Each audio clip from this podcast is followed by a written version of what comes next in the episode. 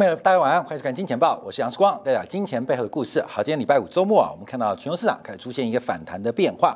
那我们今天要特别聊一下这个债务危机的发展啊。在今天啊，国际金融协会公布了全球债务的规模，在二零二零年的第一季，全球债务规模减少了一点七兆美元，来到了两百八十九兆美元，这是两年半以来的首次下降。好，我们在开始题目的时候，我们要先跟大家讲债务啊。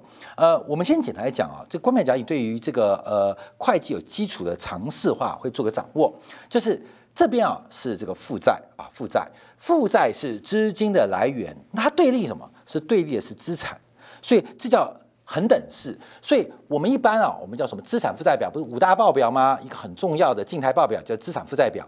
那资产负债表其实英文啊就 balance sheet，就是平衡表。所以英文假如直翻资产负债表的话叫平衡表，它不叫做资产负债表哦。呃，所以这个是永远平衡的关系，所以要注意，负债是资金的来源，资产是资金的用处。不管是家庭单位、企业单位，还是政府单位，还是全球，它一定是维持一个平衡的关系，就是资产跟负债它一定是相同的。当然啊，这个负债分成两种，一种是外部融资，一种叫内部融资。那简单来讲，内部融资就是自己的钱呐。内部融资，自己钱，你拿自己的钱去干什么啊？干什么？就是内部融资，所以可能叫做就是一啊一这一块。那外部融资就是跟银行借款或消费款，呃，消费的信用卡贷款啊，这就是外部融资。所以，呃，负债它基本上有外部跟内部之分，但不管如何，它对立的都是资产端这一块。所以，当负债端减少的时候，也代表资产端。会跟着减少。当然，国际金融协会公布的是纯粹的外部负债，并没有公布内部负债，就内部融资。主要公布出的是外部融资，并没有公布内部融资。那我们先简单把这个模型啊跟大家报告。因为当负债收缩的时候，资产会跟着收缩。我们先排除内外部融资问题，相信我们听得懂这个意思啊。所以，当负债端收缩，代表资产端也在收缩，这很重要哦。所以有时候我们讲债务泡沫。事实上，它也代表资产泡沫，因为他们俩一定很冷视，负债越多，资产的价格也是水涨船高，所以我们不能不太能期待说债务大幅的消减，而资产价格不跌，这是基本上做不太到的事情，就是负债端下跌，资产端也会跟着萎缩，才能维持这个平衡的关系，平衡关系，所以资产泡沫它必然会等于负债泡沫。负债泡沫，它的结果一定会导致资产泡沫，所以它是不是泡沫？哎，这是我们讨论的。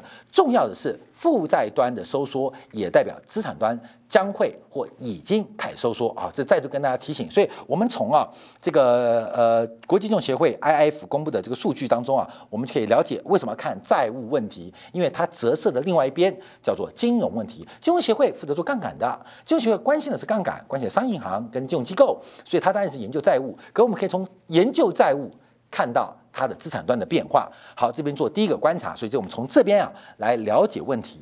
好，第二个我要跟大家分析，想到人类在这些年的进步当中，工业革命嘛，另外是一个我们进入一个高度货币化的环境，高度货币化环境。严格来讲，在远古时代，在没有货币发生的过程，纯粹是以物易物，或是以服务换服务的。这个物物交换的时代不太容易发生这种大规模或长期的通货膨胀，甚至通货紧缩。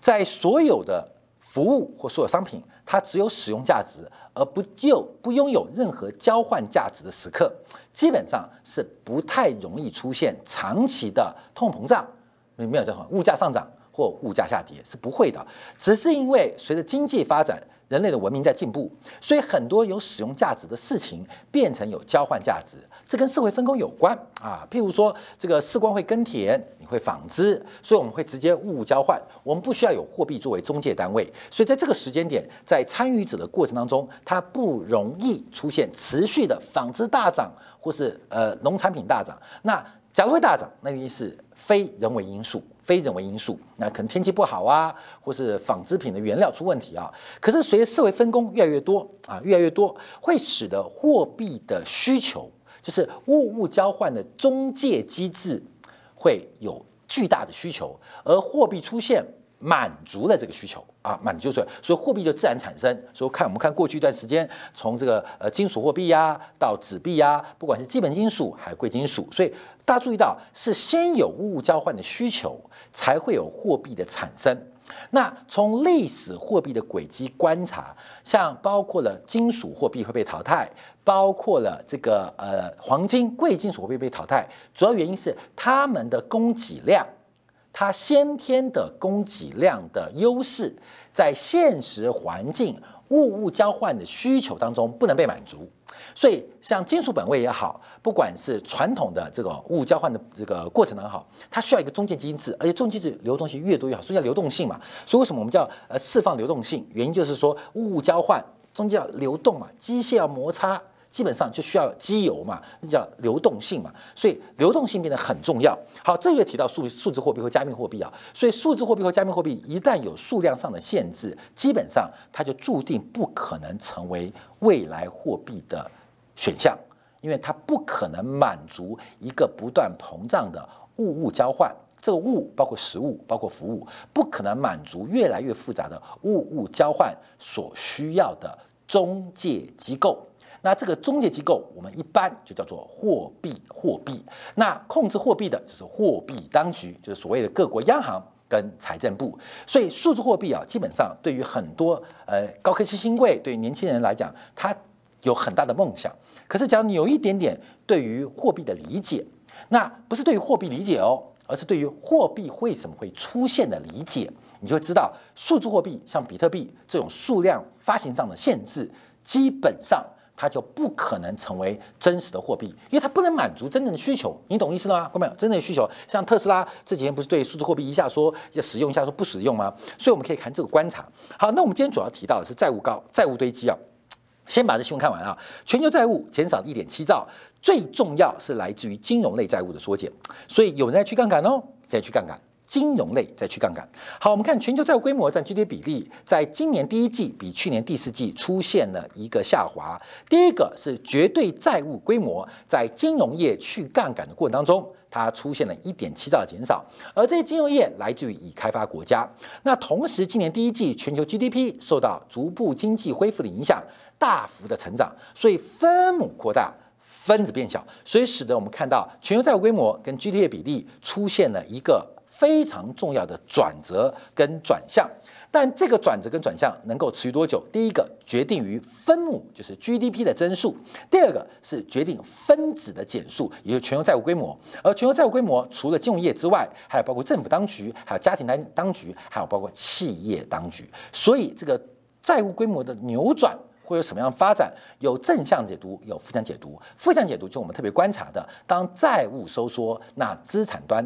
也会收缩，所以假如不含不含内部融资的话，全球的总资产的价格从原来的两百九十点七兆减少到。两百八九兆会跟债务同步出现收缩发展，所以我们这边要配合啊，前景公布的美国预算赤字啊，因为美国赤字的速度是非常非常的惊人跟快速啊。好，因为时间关系，我们跳过几张呃图表跟大家做分享啊。我们看到这全球债务的问题啊，那这是以债务跟 GDP 比例来做观察，那越红的代表债务之于 GDP 的比重越高，全球最高最红的是日本。日本的宏观债务占 GDP 比重高达百分之两百五十七，属于最红的。另外包括了美国，美国它的全债务呃规模占 GDP 比重是百分之一百三十三。好，另外我们看到大陆啊，中国大陆啊，基本上全债务的规模占 GDP 啊，基本上是百分之七十。它的算法这主要是以政府债务为准啊，这个政府债务为主，所以政府债务在 GDP 比重，我们就讲政府债务比重在 GDP。的规模啊，那日本的政府债务最高，那中国的政府债务比例很低啊，这包括银行债务，但也不能反映全部的债务啊，全部债务为什么？因为每个债务的去杠杆逻辑是不一样的，有的国家它的债务在政府身上。可是人民没有债务，有的国家债务在人民身上，可是政府没有债务。那中间还有包括非金融企业，所以有的国家债务在企业身上，不在人民跟政府；有的国家它政府跟企呃人民啊的债务很少，可债务都在企业身上。所以每个国家国情不同，像美国。美国美国政府的债务逐步高高升，主要原因就是因为企业正在去杠杆，而家庭单位也在去杠杆，就杠杆就转移到美国身上。像日本杠杆那么高，可日本的企业跟日本的家庭，他们的杠杆率是非常非常低的。那中国政府的杠杆率很低，可中国的企业杠杆率是很高的。所以，我们这边这个表只是反映在政府债务占 GDP 的规模。好，从这边我们就要开始我们今天讨论的问题啊。刚刚提到了。资产端跟债务端是一个同向关系，所以债务问题其实就是资产问题。那一个是债务泡沫，那代对等的一定是资产泡沫。债务收缩代表是资产收缩，所以债务危机通常也是代表资产危机。所以两千零八年的次贷海啸明明是一个债务危机，为什么引发全球房地产、股市各类资产大跌呢？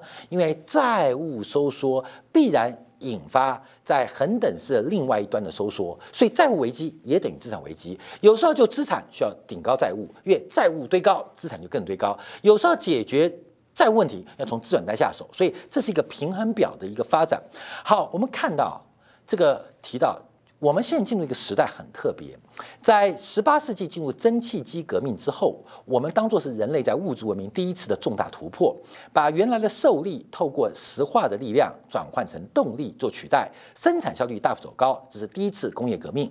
第二次工业革命严格来讲是应该是一九一零年到一九三零年开始大量的电气化。这个电气电气化又取代了大量的锅炉，让经济效率有大幅度的提高。所以从蒸汽化到电气化这个两次革命，到电气化之后，第三波革命是来自于八零代开始发动的，就是 ICT 所谓的科技革命。科技革命。那现在有很多人提到，这是第四波的革命，就包括了大数据、人工智能、物联网啊。第四波革命。好，后面我们要讲到这边啊，就提到。假如没有第四波怎么办？就是我们现在看到的所有大人物、人工智能、物联网，它可能是第三波革命的终点。公民，懂我意思了吗？我们一直以为这是第四次革命，从蒸汽机革命第一次到电气化革命第二次，到资讯革命第三次，这次是第四次啊！大数据、人工智能、物联网，所以一二三四。假如以第四次革命逻辑，我们应该在第四次革命的出发点啊，甚至是起点。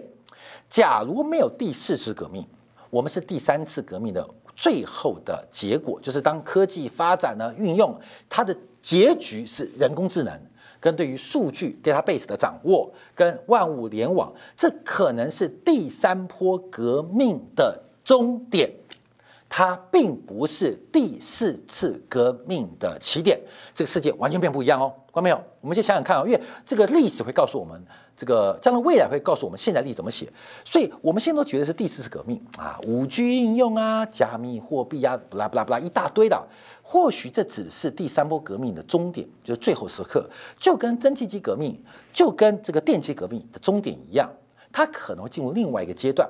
那为什么这样说？我们要从债务市场、债务的堆积来做一个观察，在。蒸汽机革命我们就不提了，我们主要以电气革命那个阶段来做观察。我们把当时在一次大战前后，当帝国主义的殖民策略来到了终结，当电气化革命还没启动，而蒸汽机革命接近尾声的时候，碰到了很多问题，就是生产资源不够分。生产要素越来越贵啊，殖民主义嘛，都全世界都被画满了，你知道吗？在呃二十世纪初，其实全地球基本上就西方各国都已经分完了，原物料、劳动力市场都已经分完了，没有新的，没有新的殖民地可以开拓啊，这是本身工业革命之后产生一个巨大的一个困难，因为殖民策略应该是蒸汽机革命的终点哦。殖民主义是蒸汽机革命的终点哦，殖民主义并不是工业革命的起点哦，它不是因，而是果，而这个果是怎么垮掉的，就跟我们今天故事有关，就是全球的债务高企，全球债务泡沫，需要如何来迎接电气化革命时代的开始？这中间啊，它会接轨。这接轨啊，还不是说呃，蒸汽机革命消消失，电气革命开始，它中间会有交棒，交棒，后面跑过马拉松啊，跑过这接力赛嘛，交棒，这怎么交棒呢？蒸汽机革命怎么交棒给电气革命的？中间就提到了生产要素的重分配，生产要素重分配，包括了殖民地。所以为什么二战之后西方国家会甘愿放弃殖民地？为什么？因为殖民主义、殖民呃这个这种殖民地的这种思想是蒸汽机革命的终点。到了电气化革命开始启动运转之后，殖民基地或殖民地就没有任何服务于物质竞争的。任何价值，所以殖民的结束并不是西方国家佛心来的，而是不再需要，不再需要。那中间的换轨，对我们投资人比较有关注的，就是大家讲投资人嘛，就是在一个高度金融化的市场当中，那这个换轨能不能作为我们渐进？第一个，不管是不是资讯革命。还是所谓第四波革命，所以我们刚刚提到，这可能是第四波革命的开始，也有可能是第三波革命的尽头。这个尽头跟开始会怎么转折，跟债务泡沫破灭跟解决方案只有关。所以今天我们标题啊就提到这个重点啊，就是债务泡沫等于资产泡沫。前面讲完了。第二，我们就举了一九二三年的德国为例，跟一九二九年的美国为例。当这个债务问题、债务问题、债务膨胀，就等于资产膨胀啊！我再强调，那资产膨胀、债务膨胀什么意思？代表市场上的资源固化、固化跟僵化。那面对一个新经济来临的时候，这些生产要素必须要解放，必须要解放。我举个例子啊，像台湾半导体很强嘛，过去台湾大学物理系的高材生。两条路啊，基本上一个就是当教授，那高端物理找不到工作；另外一条路是去核电厂啊、材料工程上班。可是后来因为台湾产业选择的关系进入半导体，那物理系人就离开了，譬如以核能啊这些材料为主，就进入了台积电，因为台积电也需要物理、需要材料，所以就成为另外一个转化。那可是怎么让它转换呢？怎么让它转换呢？它必然需要一个生产要素的大分配。生产要素的重分配，这个生产要素重分配怎么做观察？我举个例子啊，在台湾现实哦，台湾早期很多工业区，像我们叫高雄叫男子加工出口区，就是当年啊，在蒋经国任内当中啊，成立了这个几个加工出口区，就做这个特区制的概念，就是大陆话就学特区嘛，这个特区制里面是什么？做鞋子的，啊做雨伞的，啊做衣服啦，做内衣内裤的，好，看没有？他们是特区哦。啊，在这个男子加工出口区，你现在去看看男子加工出口区什么？全部是被动元件的啊、印刷电路板的啊或电子原材料占大宗。那怎么转换的呢？怎么转换的？用非常残忍的金融市场的变化，残忍残忍，就是我们看纺织股缺号了，很多企业做资不抵债倒掉之后，把土地变卖，土地转换。让新产业能够替换，这个过程很难平衡。为什么？因为新产业不可能有那么多钱去男子加工区买很多足够未来发展的厂房，不可能做到。那一种是我长大之后回来买，另外一种就是你随便卖。那这个随便卖才是产业转换过程，有土地、有资本，也有劳动力因子。事关啊，之前当兵啊，在监狱当兵啊，监狱当兵啊，都有监狱的工厂啊，监狱工厂。我很有幸呢，刚好见证了产业的变化。以前我们的工厂啊，就是受刑人啊，他们就是会做工嘛，也对他们比较好，就是不要老是关在这个压区里面，可以出来走动啊，可以出来做点事情啊。我刚刚进监狱当兵的时候，我看你们做什么？做彩色笔啊？彩色笔什么？就是这个厂商老板啊，把彩色笔、把那个蜡笔、把各种圆规全部叫进来。那受刑人干嘛？受刑人就排排站，三眼线一样。就是把那个东西塞进去。关明你买过那种东西吗？两百多块一盒，就里面有彩色笔、有蜡笔、有水彩笔，还有什么尺啊，各式各样的，不是有一盒吗？关明应该知道我讲，卖场都有卖一盒，里面什么笔都有啊，就做美小朋友要买美术作业用的。那他们干嘛？他们就把那个笔按照颜色压上去，然后把那个油呃墨啊蜡就是。涂个胶给您上去哦，这是很手很手工业的哦，就非常吃劳工的哦。因为这边啊机械化，就手工压压压压压压，然后拼成一盒，然后再给厂商带出压区，带出工厂出货。后来干嘛？做中华印象馆，做中华印象馆捆一个线圈，因为面板需要一个呃线圈，那这个线圈有的需要人工，就在压区里面做，所以劳工就是存线。那线圈很简单，两圈半，但你要捆得好，要焊前后要焊啊，做动作这么意思。劳动力的释放跟转折，那为什么劳动因为做彩色笔的上游倒了，那中间台湾的下包商为了要继续讨生活，就接了另外一个厂商的订单啊，就是华映来做线圈，这是个转换。好，这是我们今天题目的观察啊，所以我们讲快一点。好，我们看到都是债务问题，它也是资产问题，所以讲债务就讲资产哦。债务泡沫之后要怎么解决？怎么解决？还是还不出来的，资产端的固化跟僵化也不可能解决。所以在一次大战之后。战胜国也好，战败国也好，都有债务问题，而且这个债务问题还不见得是因为战争所累积的，可能在战争的前期或战争爆发之前，这个债务的累积跟资产的固化就已经发生了，就已经发生了。不管是美国，不管是德国，都一样，一个是战败，一个是战胜，所以战胜国有巨量的军事开支。累积的巨量债务，战败国本身就有债务，再加要赔款，变成更大债务。好，观众朋友，不要讲战胜战输，都有债务，都有债务，那怎么办？那怎么办？所以我们看到后来啊，在这个市场上的变化当中，出现了两种路线，一种啊叫做呃利于资本家，一种叫利于政府啊。利于政府就是社会主义，就包括了后来的苏联，包括中国，包括第三世界用的用法。另外一种是利于资本家，就出现两种模式：阿根鲁萨克逊模式跟莱茵模式，分别代表英美跟德日。好，德日啊，这是后来的变化。那我们看到当时的债务危机有两种方法，这也是必然发生。这是近代哦，因为历史过去，我们回去看历史都这样发生。一种是发生恶性通胀，第二种是经济萧条。这是个现象哦，恶性通胀的现象或经济萧条现象，恶性通胀或经济萧条都有可能是因为战争发生的，有可能是改朝换代发生的。可是要解决债务泡沫问题，一定是恶性通胀。第二个就是经济萧条，那恶性通胀跟经济萧条会重组生产要素的分配，透过什么机制？透过价格机制。透过市场机制重新分配。好，我们先看到债务如何解决啊？债务解决，在一九一八到一九三三年过程当中啊，这个德国出现了恶性通胀，主要的原因为什么会这样？也是货币者的祸。因为货币，我们刚讲物物交换啊，货币的需求来自于物物交换。有了这个需求，就产生了货币，而这个货币可以从商业银行或由中央银行来提供，所以有了货币供给。理论上，货币需求跟货币供给是恒等式，有多少需求就有多少供给，中间的摩擦差距可能会变成储蓄或变成远期的投资。所以，货币的产生必然是物物交换，有需求。中介机制需求，我们叫做货币管理，货币叫货币当局，所以有货币需求跟货币供给。那为什么会出现货币超发呢？因为在货币需求跟货币供给当中出现了政府这只干预的手。政府本来应该是平衡周期左右的，景气好的时候收钱，景气坏的时候放钱。可是随着时间的演变，在景气好的时候虽然收钱，可是不能把上次放的钱给收回来，就是不能还债。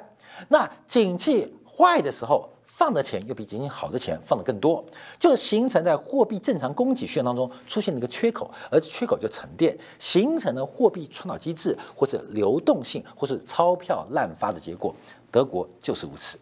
德国本身啊，在一战之后，一战之后，在一战之前就出现泡沫啊，一战之后又碰到西班牙大流感，加上德国是战败国，所以需要大量的赔偿。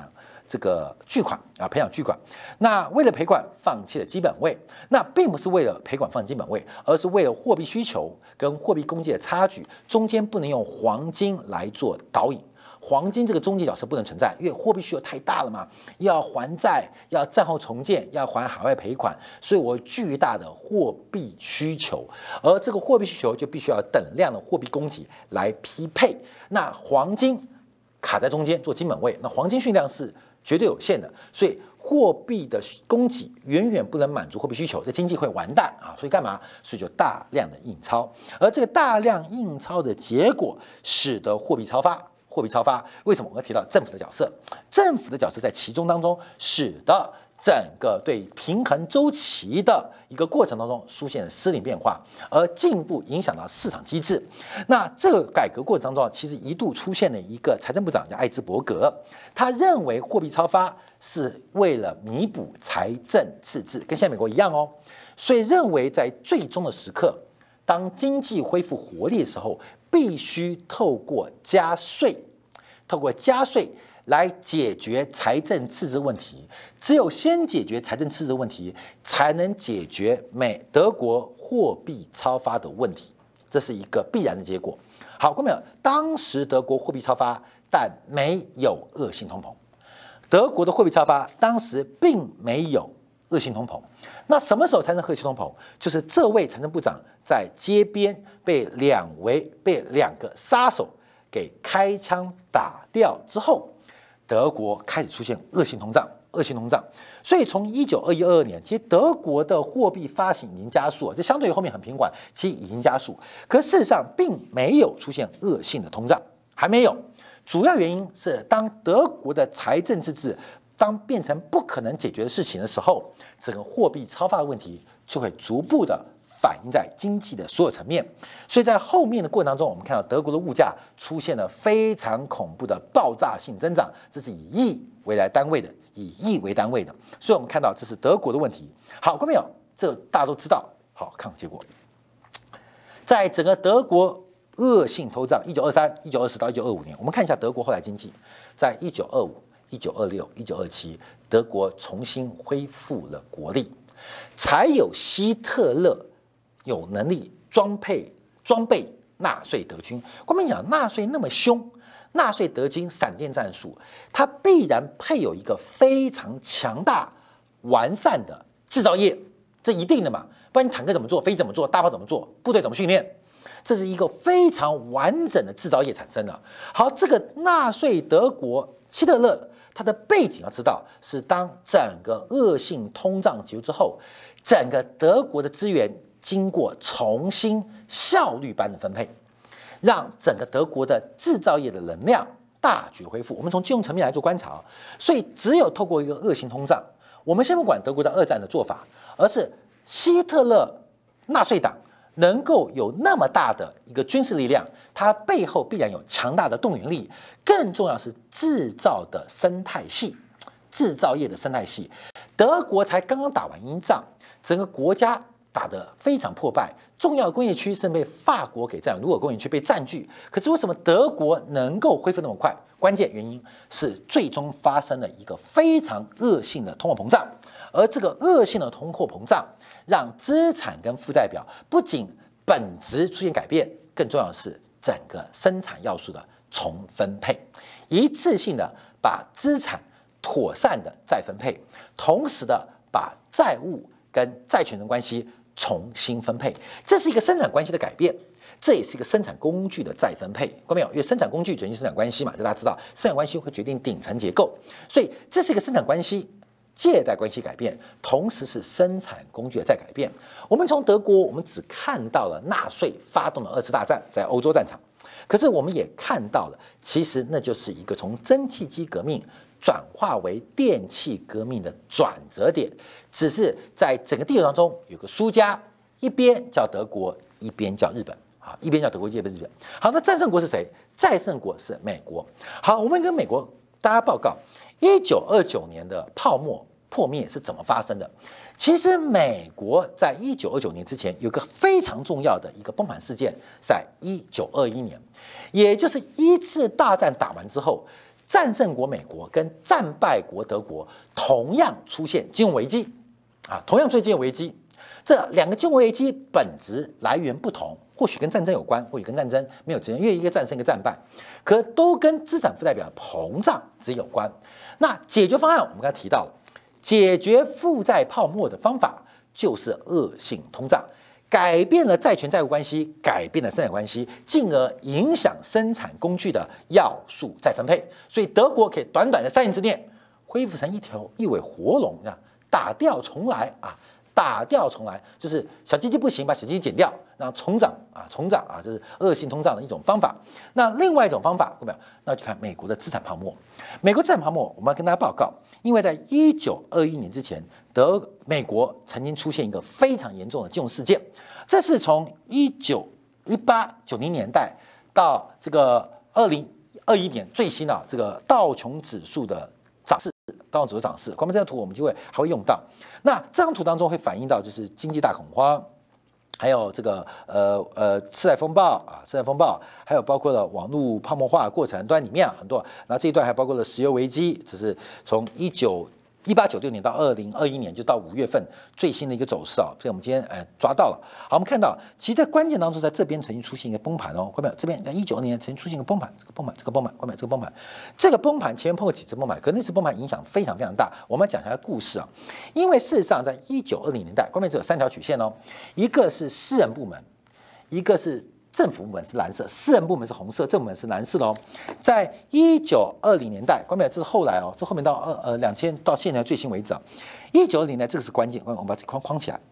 这一框原因就是引发后面这一框的主要原因。这个原因，美联储的理事第一次在街头被干掉，也这时候，看到没有？德国财政部长被街头干掉的时候，美国华尔街街头干掉的是美联储的重要的理事。一个是因为加税引发富人不满，请杀手干掉；一个是因为加息引发富人不满，在街头干干掉。所以德国跟美国发生其实一模一样哦。下次讲美国被干掉那个事情啊，德国财长被干掉的时候，跟美国美联储理事申请需要要求加息的那个理事干掉时间点一样，一边是要加税，一边加息，都是很死在街头啊。好，各位，我们回来看这个框啊，因为在二一战爆发之后。这个政府向民间借钱，政府向民间借钱，所以我们看政府杠杆率往上走。那民间杠杆率，民间大量的把钱买战争国债，所以钱往下掉哦。所以政府呃民间的杠杆是往下掉的哦。战后之后，战后一战之后，美国政府开始还战争公债，所以美国政府的杠杆率往下掉，而民间的杠杆率是往上提高，就是互补性的过程啊。而这个过程当中，引发了资产价格的变化。第一个是战争一结束之后，大量的大量的资产、大量的现金由美国政府还给美国人民，美国人民忽然有了钱，来不及消费，就跟现在一样，干嘛去炒股票？去炒股票、炒资产啊？不要炒股票，炒这个炒邮票。那个时代炒东西，跟我们炒邮票啊。炒很多奇怪的东西啊啊，所以引发一个泡沫。那泡沫随之后就崩溃，为什么？因为整个战争对于美国的收益并没有马上发生，而相对过多过多的投机需求、过多流动性追求，导致美国股市当时暴冲之后快速走低啊。后面像这样在这边啊，后面在这这个图啊，其实看不到，你知道这个很妙，因为后面因为它是很小，因为被历史拉远，就这个阶段先暴冲，创下了历新高，历新高啊，随后暴跌。当时在短短的时间啊，美国股市道琼指数啊，跌幅你知道多少？跌了百分之四十五，大概一年左右的时间，一年左右时间，美国道琼指数跌掉百分之四十五，你去想想看，是什么感觉？后面你看现指数一万七哦，啊，明天这时候剩下九千点，你是什么感觉？一年之内跌掉百分之四十五，所以才出现了颗粒之繁荣。呃，什么关系？暴跌跟颗粒之繁荣中间的卡，这个关键点就是美联储的疯狂宽松。疯狂的宽松，而这个宽松的过程当中，产生了经济的恢复。可这经济的恢复过快，美国应该要加息啊，不是加税，是加息。德国是搞加税，美国搞加息。可在加息过程当中，美联储的理事横死街头。再加上当时柯立兹的民意的压力，使得美国不敢紧缩，让这个经济全面性的爆炸。所以，我们看到这上面几个表，就是包括它信用贷款的比例、消费的比例，还有包括了这个整个杠杆的存量。甚至在一九二五二五年啊，呃，有人计算一九二三年，柯蒂凡初期啊，纽约州一个郊区有调查了一百二三个工人家庭，一百二三个工人家庭，其中有一半。家里已经买了汽车，而这一半的家庭当中，有这个一半家家庭中，他们其中又有一半，其实他们住的很差，而且连呃浴缸都没有，就是因为过度消费嘛。后面你懂意思吗？就很多年轻人他基本上连钱都没有，就想去买比特币啊，那概念一样啊，就是消费超前啊，消费超前，欲望超前。这美国透过疯狂的流动性信贷刺激了美国，这些中产工人并不知道他的财富。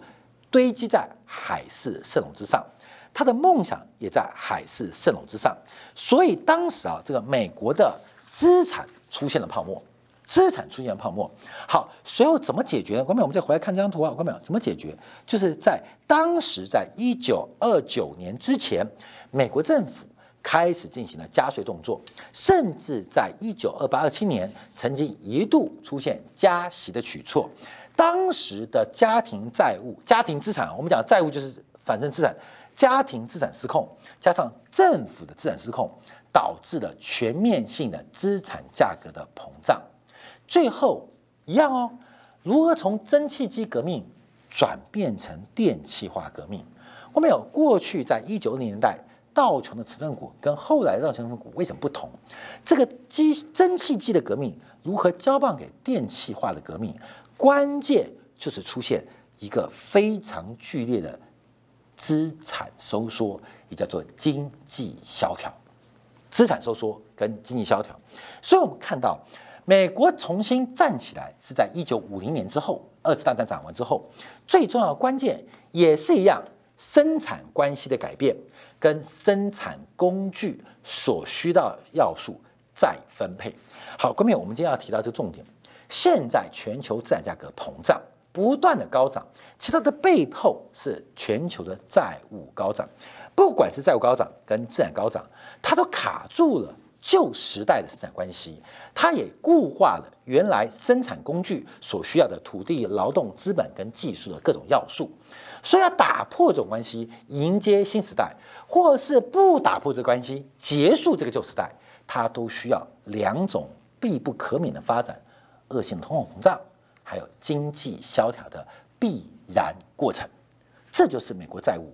最终的结局，它不是不来，只是时间未到。会在二零一八年到，还是二零零八年到，还是在二零二一年到，还是二零二八年到？观众朋友，我们只要注意到一个重点：，因为在一九二九年经济萧条的那时刻，啊，一九二九年经济萧条那时刻，手上持有现金的人不会饿死。甚至我们讲，当德国在一九二三年出现疯狂通货膨胀的时候，手上有现金的人虽然购买力不足，可是只要你有适当的配置，你依然不会饿死。到底要配置什么？要如何做决策啊？因为时间关系，我们在后面会为大家进一步来进行分析跟这个分享。好，感谢大家继续收看，也祝大家今天周末愉快。我们下次同一时间晚上八点，杨世冠的《见报》与各位再会。